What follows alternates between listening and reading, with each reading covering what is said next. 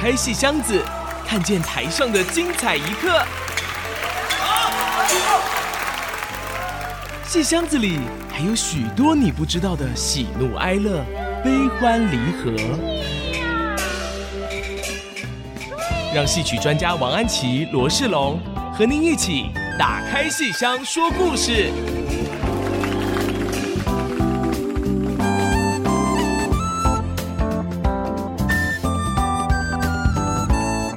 各位亲爱的听众朋友们，大家好，这里是 FM 九七点五 IC 之音竹科广播电台，欢迎大家按时收听《打开戏箱说故事》节目，我是罗世龙，嗯、呃，我是王安琪。我们节目在每个星期五晚上八点首播，星期天下午一点重播，节目也会同步在 IC 之音随选即播、Apple Podcast、Google Podcast 以及 Spotify 上线。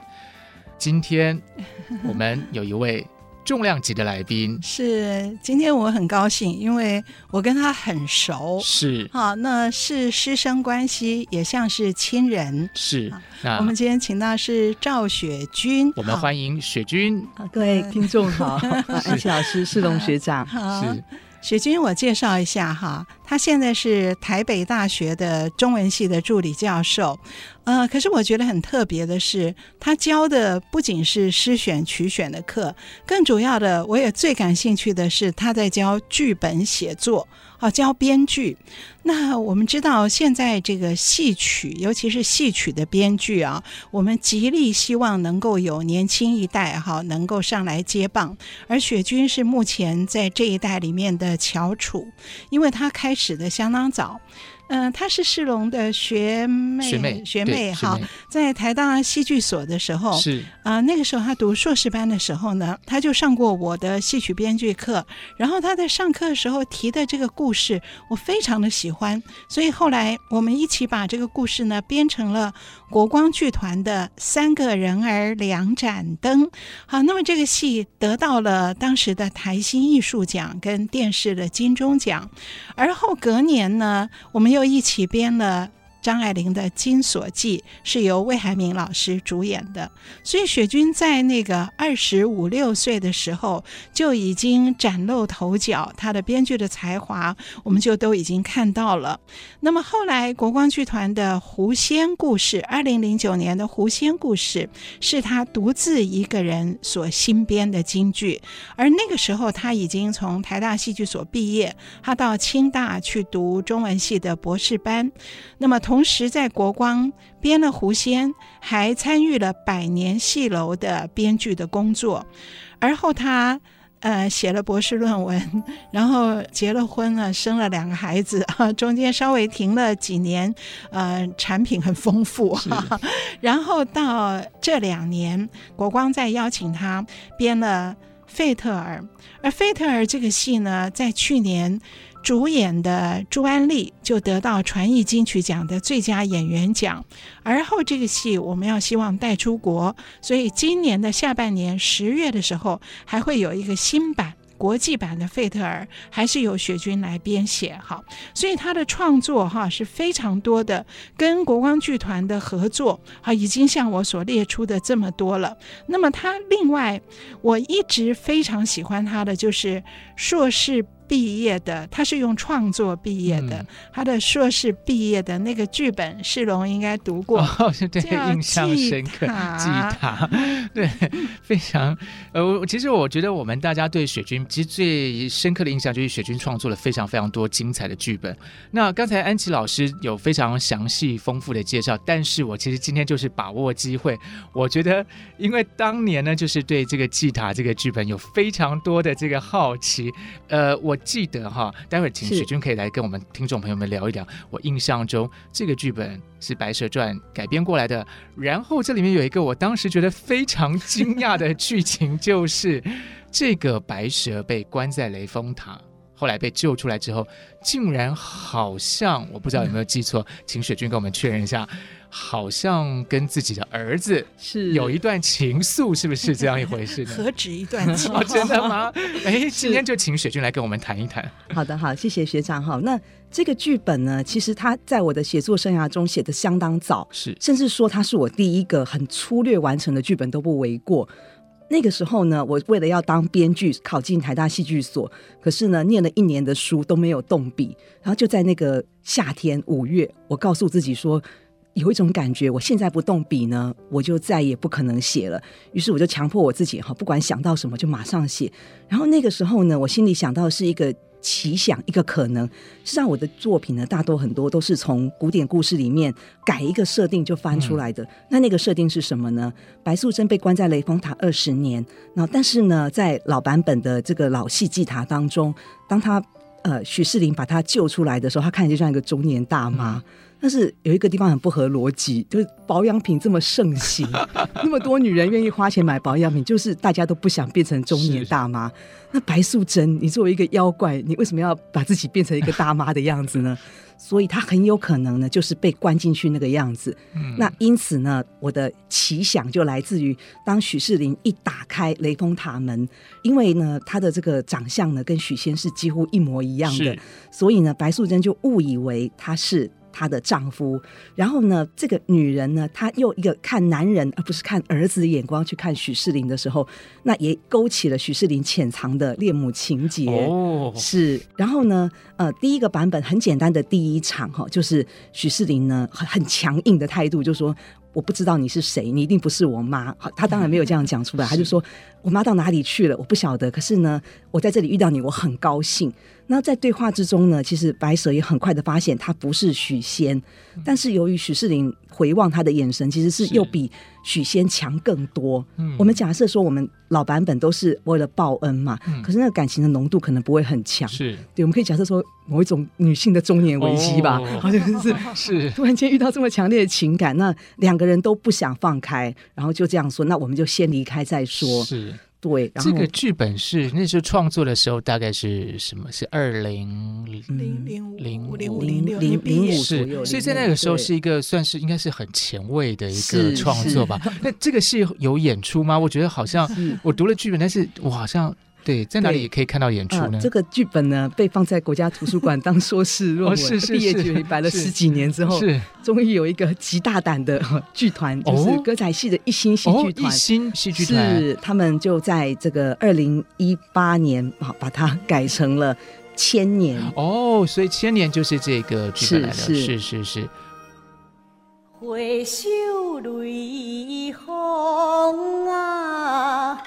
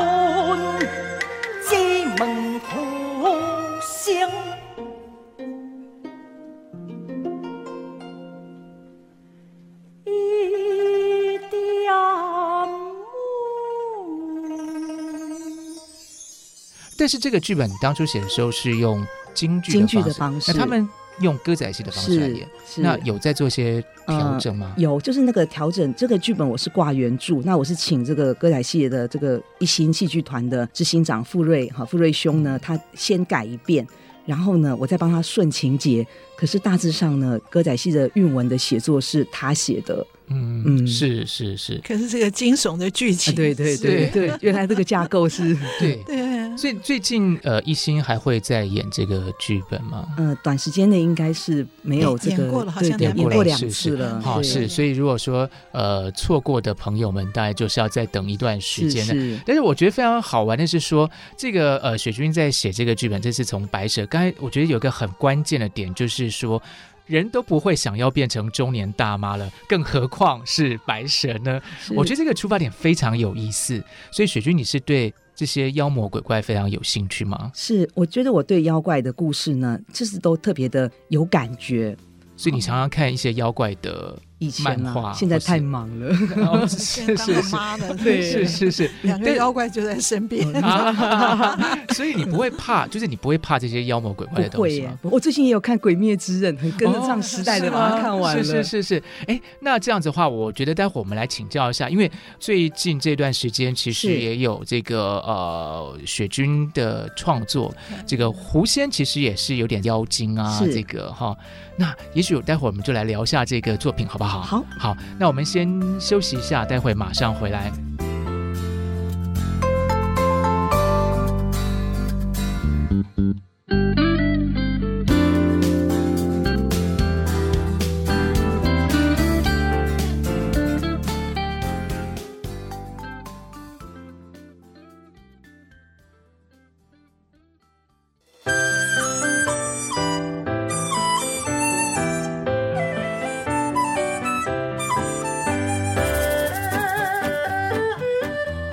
欢迎大家回到《打开戏箱说故事》的节目现场。上一段节目跟雪君聊到了这个妖魔鬼怪的妖精的故事。呃，刚才说到这个白蛇不会想变老，那么狐仙会不会想变老呢？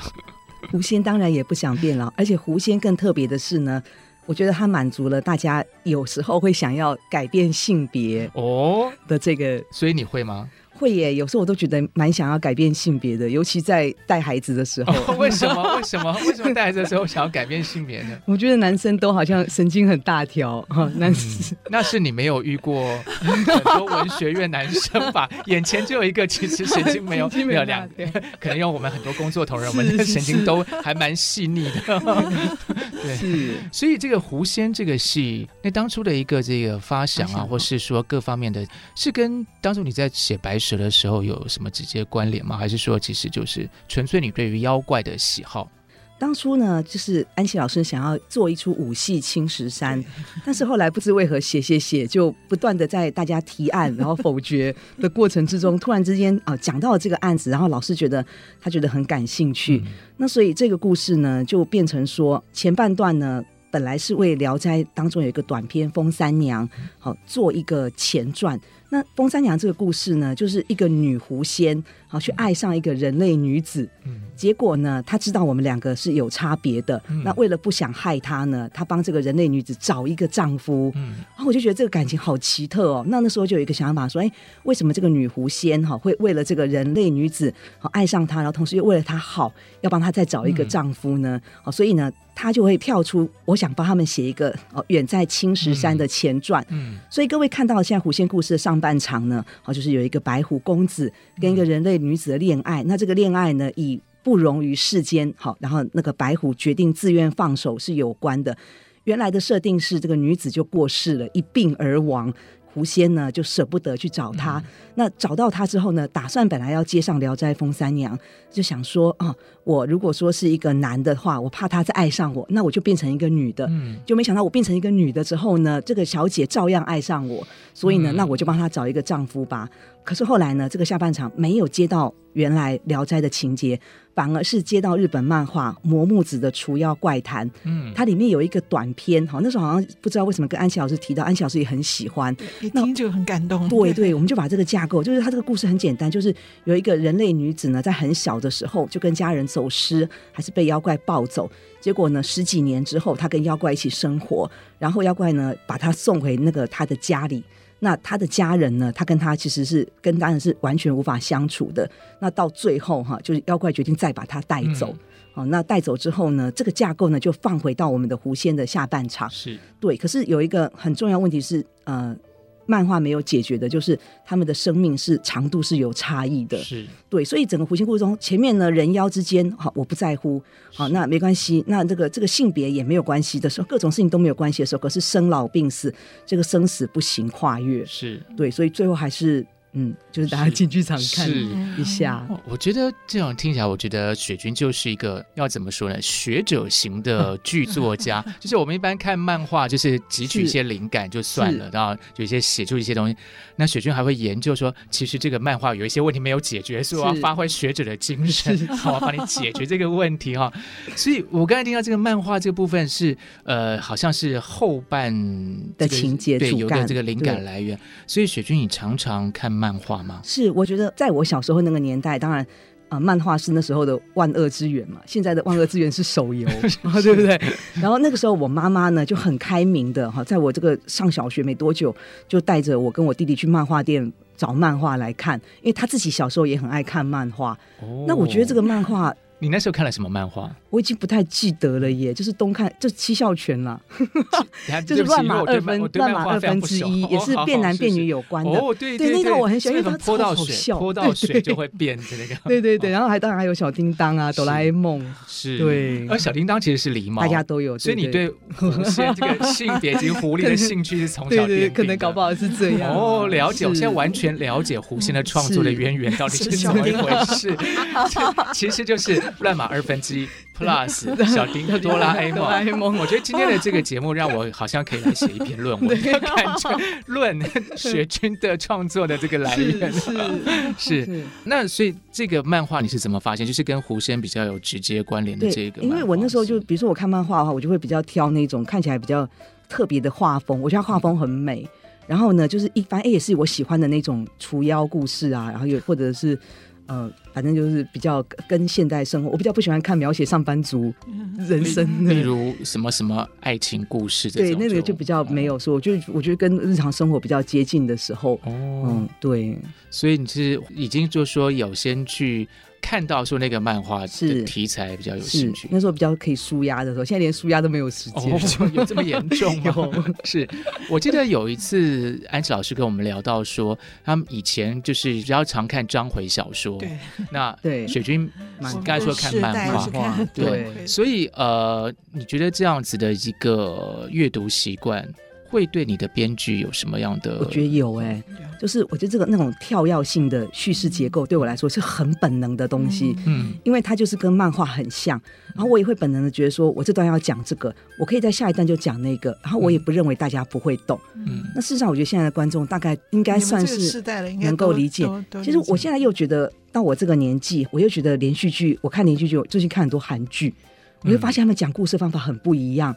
他们就是有一些东西，前面的梗他不会先讲，他会先给你画面，嗯，然后呢，那一段播出来之后，他会在下一段再去回续它，嗯。可是以前呢，如果在我觉得在我小时候这样连续剧演呢，没有顺序演，大家是不行的。你要是跳跃顺序，你可能要一定要很明显是梦境，哦，或者很明显拉出回忆。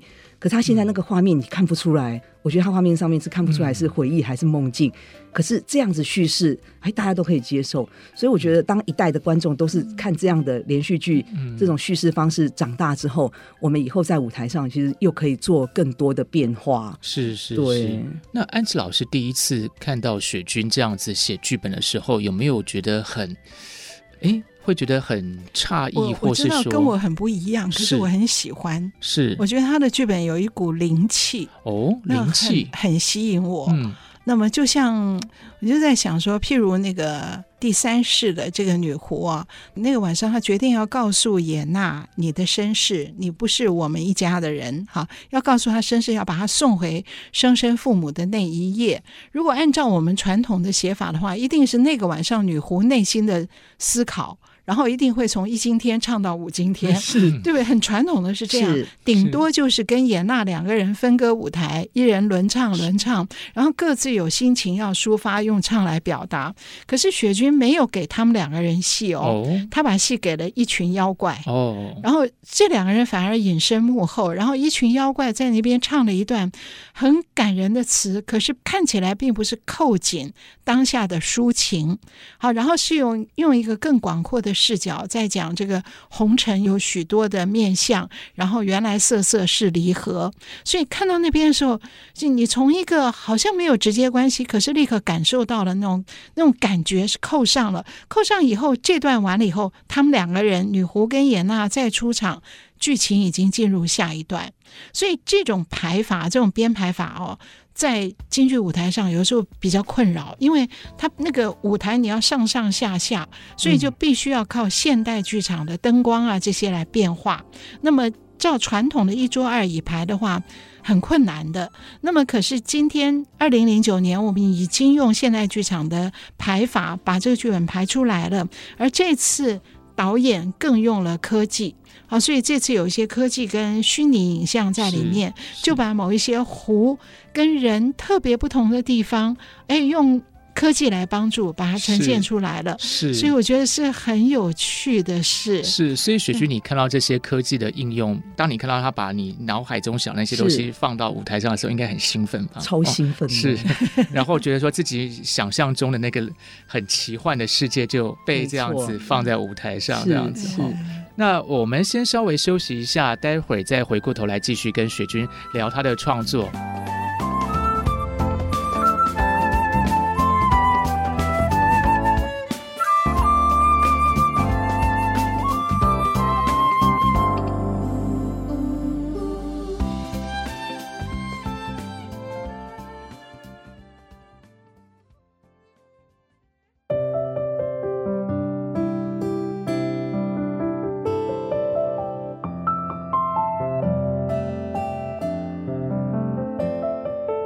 欢迎各位听众朋友回到我们打开戏箱说故事的节目现场，这里是 FM 九七点五 IC 之音竹科广播电台，我是罗世龙，嗯，我是王安琪。我们今天节目中邀请到一位非常重量级的戏曲的剧作家赵雪君，雪君，各位听众好。是刚才我们跟雪君聊了一些他的创作的一些想法，比方说动漫啊，比方说他的人生经历啊。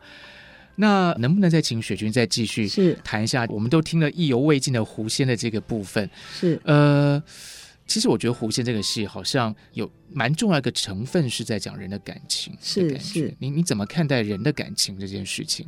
我觉得当初为什么说这个狐仙会历经三世，然后前两世是爱情，可是到第三世的时候，其实当初这样写哈，很多人都会觉得有点错愕，因为呢。按照戏曲一般的叙事惯例，其实第三世他们应该要修成正果了。嗯、可是呢，哎，我却故意要把它写成亲情的结构。那当然，一方面就是刚刚说的那个磨木子的《除妖怪谈》，它提供的架构是往亲情走。那另外一方面，我觉得这也是可能跟源于一个我的经验有关吧，因为我就是爸爸在二十岁就过世了。然后那个时候呢，我觉得面对要处理这个丧父之痛呢，我有一些想法。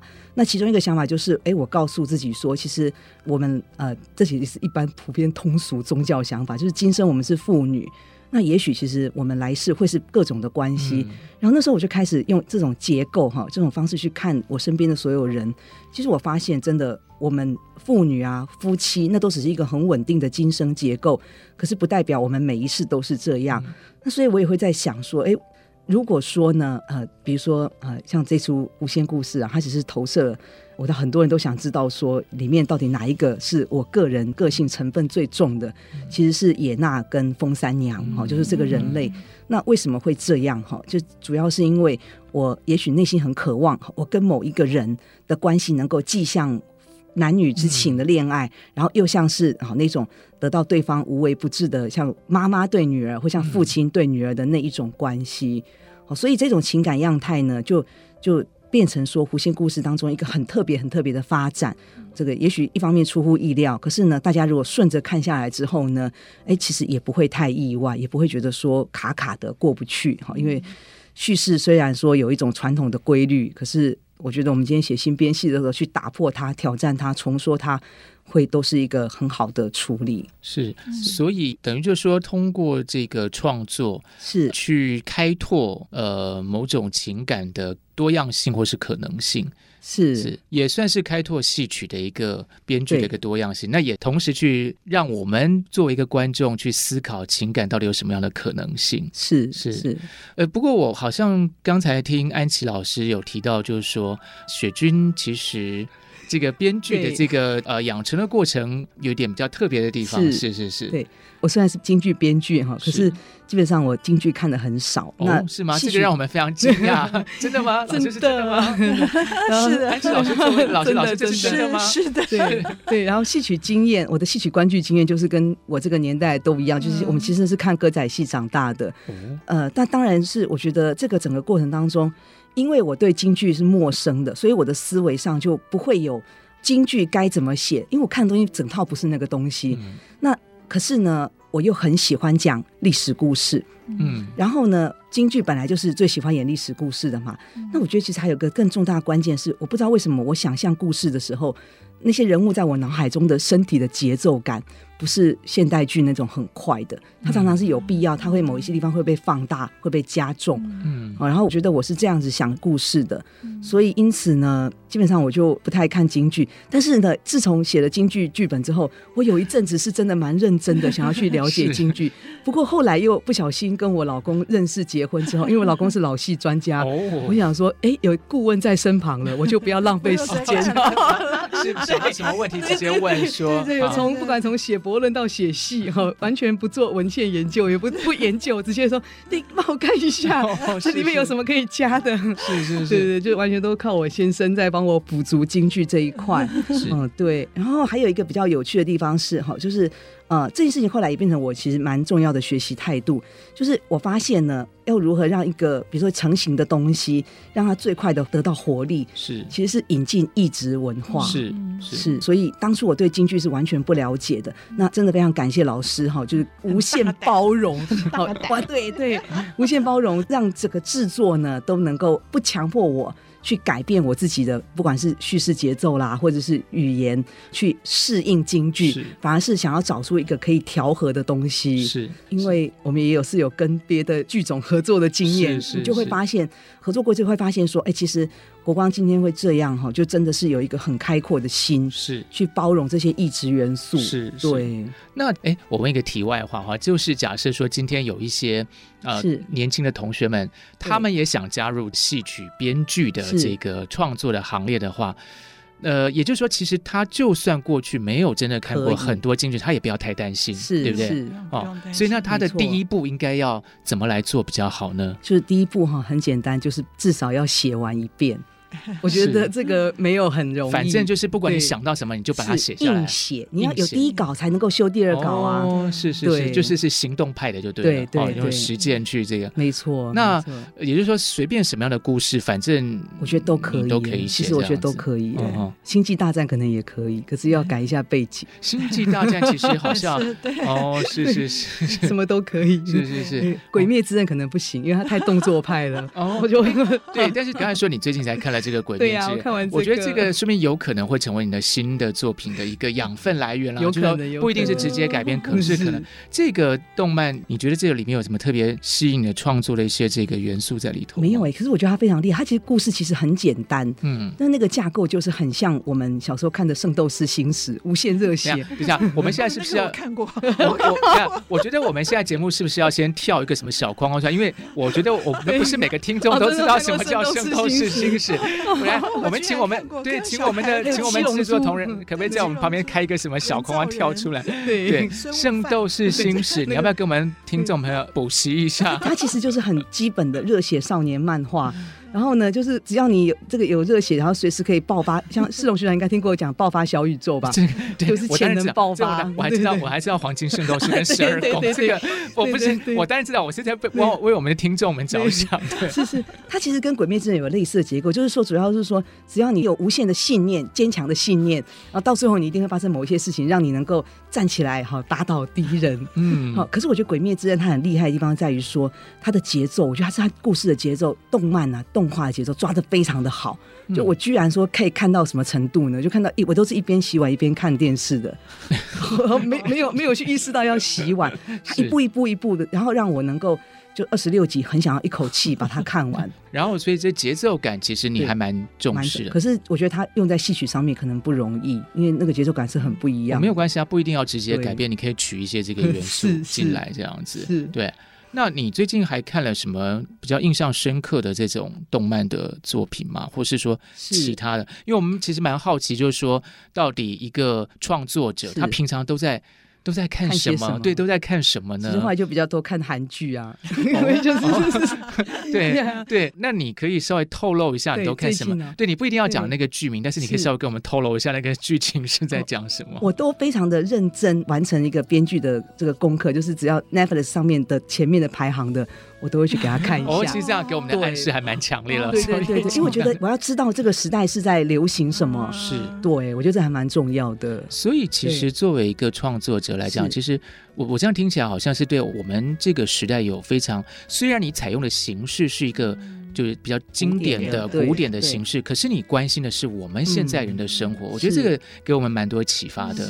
对，就是说，其实京剧它从来就不是一个好像跟我们没有关系的一个艺术形式，是，其实它只是样子可能跟你平常对看的不太一样，是，那它其实关心的还是我们，是，包括说刚才讲的狐仙，包括说你刚才讲的什么那个中年 中年中年大妈，对对对。那我们先休息一下，待会再回来跟我们待会儿问问雪君，最近是不是还有一出是是是谈了雪君的这个养分来源之外，我们就要谈那他到底产出什么东西出来？所以待会下段节目就来跟雪君聊这个部分。好，好，我们先休息一下，待会儿来。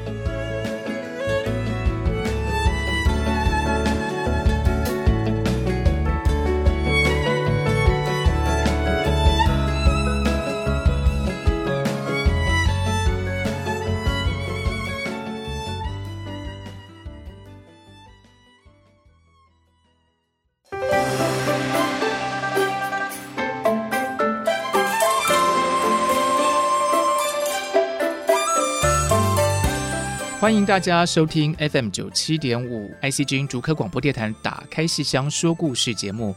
刚才我们跟雪君聊到了他的近期的一些创作，那我们其实非常好奇，作为一个创作力源源不绝的一个创作者，最近雪君的一个新的计划或是新的作品是什么呢？呃，我最近呢，除了国光的狐仙之外呢，那还有一出戏。好，其实是我最喜欢的历史题材啊，那是一心戏剧团演出的《当时月有泪》。当时月，当时月有泪，好像是那个时候月亮在流泪。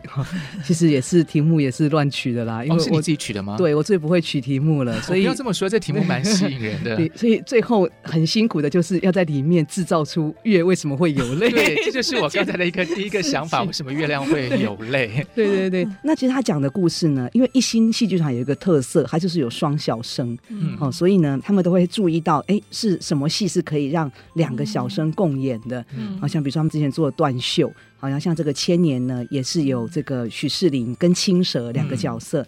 那这一次呢，他们选择了很严肃的题材，哈，就是宋高宗跟岳飞。哦、我后来好像发现，听说这个年代的小孩。我也许去课堂上该调查一下哈，就是到底对岳飞、对《满江红》这个东西到底熟不熟悉？应该不熟，应该不熟哈。对对，像我们这个年代听到《满江红》，就直接有一种发霉的感觉。什么 发霉？发霉就是那你又要叫我还我河山，又要叫我教宗教校这种的。所以，但这个题材呢，就是因为。我有想法，那所以我就同意跟着写了哈。那里面呢，目前为止的成果，其实宋高宗呢被整个翻过一遍，就是那所谓翻过一遍，当然不是说就跟他历史上的形象差很多，反而呢，我觉得对我来讲哈，在写作历史类的这个戏曲题材的时候，常常历史真实，它都会变成一个很强大的刺激的来源，嗯、因为戏剧中的历史哈，有时候被简化了，但是它是重在表演上面嘛。那我只要稍微把真实拉回来一点点，就像刚刚那个祭塔也是一样哈，把真实的状况稍微拉回来一点，就可以翻出女人都不想要变老。那这个东西拉回来一点，那所以呢，我就把真实的，就是比如说在这个宋史当中的高宗啊什么，所以这种东西就是稍微的放一点回去戏剧里面，那他就写出来不一样了。所以宋高宗呢，其实被写的蛮有厚度的。但是岳飞哈，真的是折磨我这出戏最多的一个人。哦，怎么说？因为岳飞就是满脑子我要打金人，好，那这种人就是一出来就说我要打金人，我要打金人，还我河山，淫秽恶圣，就是其实戏剧性会比较不容易强，因为他太单一了。所以后期在。修的时候，就是想要试图帮他找一个说，哎，为什么他会这样子？好，那反正就大概在这部分做处理。那可是这一出戏呢，我觉得更特别的一个地方在于说，我不只写岳飞跟宋高宗，那我还写了一个柔福帝姬。那柔服帝基是这个故事呢，记载在史书上面的。我很久以前第一次看到的时候，就觉得还蛮震惊的。好，那靖康之难的时候呢，整批宋国的王室，好，包括这个贵妇、公主，还有帝王、王孙，通通被拉到北国去了。可是，居然在三四年之后，有一个女的，一个人从北国跑回到临安，他说：“我是在北国的柔服地基，我一个人逃了回来。”然后大家就开始就是哎，确定他是不是？那由于当时在汴京的工人已经四散了，可是呢，总之东问西问，还是有人可以确定说他的确是真的。嗯、好，那就是宋高宗就认下这个妹妹来哈，那把她改名为福国长公主，因为这个帝姬哈，就是皇帝的帝，然后姬是那个女字旁那个那个周代那个姬，姬妾，对对，姬妾的姬。那一般都叫公主，可是这个宋徽宗就想要有一种复古的感觉，嗯、所以就取这个名字。可是呢，后来就有一个谐音，很像是皇帝挨饿的地基，哦，所以靖康难之后呢，又把它改回公主。好，那这个本来公主呢，回到南朝之后就很安稳了。可是呢，她的好日子只过了十几年，因为十几年之后呢，这个宋高宗不想打了，想跟金人议和。嗯、那议和呢的这个他的借口，当然不是说我不打了啊，他是说我想念我妈，好，我要把太后换回来。那结果呢，就是要停止战争。那当太后回来之后呢，太后马上就说这个在南宋的这个公主是假的，然后马上就把她处死了。哦、对。那后来，这当时就已经有史家认为说，这个公主不是假的，是因为呢，他们两个在北国共侍一夫，然后呢，太后其实还生了两个孩子，好，所以太后呢，她的年龄被实际增加了十岁，哦，那也是因为要避免大家知道他有生过孩子这件事情，那所以就加上柔服帝姬之后呢，他就变成了一件，就是为什么叫当时月有泪哈，就是一方面是靖康之难的背景。另外一方面呢，就会有两个人因为宋金议和受害，嗯，所以里面有一句类似 slogan 的台词哈，就是为了宋金议和，就死了一个真将军，还有一个假公主，嗯，就是岳飞是为什么死，是因为要议和，他非死不可。嗯、那公主为什么死，是因为议和换回太后，她也非死不可。嗯、对，所以稍微有点沉重，是，对。是施勇施佩是演是那个施勇是演这个高宗宋高宗，那施佩就演这个岳飞岳飞对对。那柔福帝姬是柔福帝姬是比较年轻的团员演的。那这出戏比较特别的地方是呢，新戏剧团还特邀到两位重量级的国宝演员哈，徐秀年老师跟高玉山老师。那徐秀年老师演的就是那个太后的角色。嗯，那当然历史上呢是。没有说太后跟柔福帝姬的感情很好，可是为了戏要求，我们把她编得像母女一样。嗯、所以当太后回来之后呢，为了要顾及自己儿子的面子，嗯、还非得把柔福帝姬杀的时候，那这当中就会有戏跟冲突出现。然后呢，这个高玉山老师演的是什么角色呢？在这个故事里面，在史书记载的故事当中，如果说公主是假的。那这个假冒的公主是谁？啊，史书就记载说，这个假冒的公主其实是当年的一个小尼姑，叫敬善。嗯、那逃亡的过程之中，她遇到从汴京跑出来的宫女，然后呢跟她聊天。那聊天过程中，宫女说：“你长得有七成很像我们公主。”嗯，然后跟她讲一些事情。那讲了之后呢，那那个爱慕虚荣的比丘尼呢，就跑回去临安说：“我是公主。嗯”好，那这个样子，所以高玉祥老师就会演这个敬善小师傅。那后来变成，就是我把它编成没死。那最后呢，他呈现一个呃比较老的妇人的形象出现，然后呢，他是整出戏的叙事者，然后由他来讲这整个故事。所以他表面上虽然说他有宋岳飞跟宋高宗，可是他跟以前我们对于京剧啊歌仔戏很熟悉的那个岳飞是绝对不一样的，对。我们一般听到岳飞，当然就是以我们这个年纪人，应该就是 想到岳母刺字，对。对对，这个这个这个部分。所以这出戏里面没有岳母，没有特别强调，也没有岳飞他老婆。就没有特别强调这一块，所以岳飞最后呃的这个结局跟一样是刺死风波亭这个，对。对啊，风波亭那个也没有实演，其实那个部分就反而都淡很多，是。甚至呢，我觉得那个其实也是蛮感谢剧团的，因为按照老思维应该也要有个十二道金牌了，是，可十二道金牌一拉出来就好像完全主轴又不对了，所以十二道金牌也没有，嗯，对，只是口头上带过去而已，所以是听起来好像也是蛮着重在。人的人情感，对。对，就是有点延续刚才雪君讲，就是说说，其实很试着去思考人的情感到底有哪些可能性或是连结性，对不对？是是是，是。那所以这出戏里头也有这样一个安排。对，这出戏呢，它的演出时间是哈，在台北场呢。嗯，戏曲中心大表演厅是五月八号到九号，然后高雄呢，大东也有一场哈，六月二十六到二十七号。是，那就是最近就要演出了，是是是对，是是是，千万不要错过雪君的最新力作。嗯、是，是，嗯，很当时月有泪，很期待这个，因为雪君大学是历史系，台大历史系，难怪你说你特别喜欢从历史这个去寻找题材。可是，可是我历史系念不下去。可是他又古灵精怪，所以从另外一个角度来翻转历史。但我觉得这也是另外一种。阅读历史的方法，其实阅读历史本来就不是只有一种可能性，阅读文学作品也不是只有一种可能性。是，所以我感觉上，其实同样在这个作品里头，雪君也如同刚才讲的，试着用戏曲这种形式去探索人跟人之间的呃不同的情感的可能性跟连结性。是是。要尝尽人间情滋味，然后临了才会无悔，对。那么你刚刚说你创作的时候，其实投射的是你的一个期望，你很希望你的人生中碰到一个又像又像男友一样能够好好照顾你，然后又像父亲一样对你照顾的无微不至的。那么你刚刚提到你的老公，那么你觉得他符合你在创作的时候的期待吗？没有哎、欸，真的是只能像那个那个安琪老师说的，人生的缺憾只能在戏台上 找圆满。我老公是一个一百分的爸爸，然后呢还可以的老公，然后烂透了的男友，他已经度过了男友的阶段了。没错没错，所以现在是倒吃甘蔗哈，越越渐入佳境。对，不错不错。有没有可能哪一天我们在某一出戏里看到他的这种化身？这个这个就是哎，看到那个那个角色就觉得嗯，应该是。是这个其来有自，这我就不晓得了。没关系，这个你不用告诉我们，我们会自己走进剧场去发掘，因为这个留留带我们。跟听众朋友们一起去打开戏箱，听故事，说故事。是，今天我们节目非常高兴邀请到我们大家的好朋友，也是安琪老师的高徒，非常知名的剧作家，是雪君赵雪军，台北大学的中文系的助理教授，是，一起来跟我们分享人生，分享戏剧。那今天我们节目就到这边告一个段落。我们的节目也会在 IC 之音随选集播、Apple Podcast、Google Podcast 以及 Spotify 同步上线，欢迎大家收听。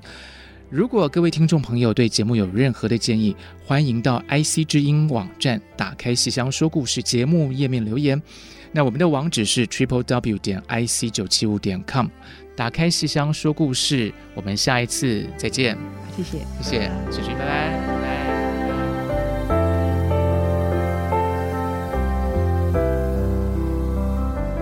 本节目由台积电文教基金会赞助播出。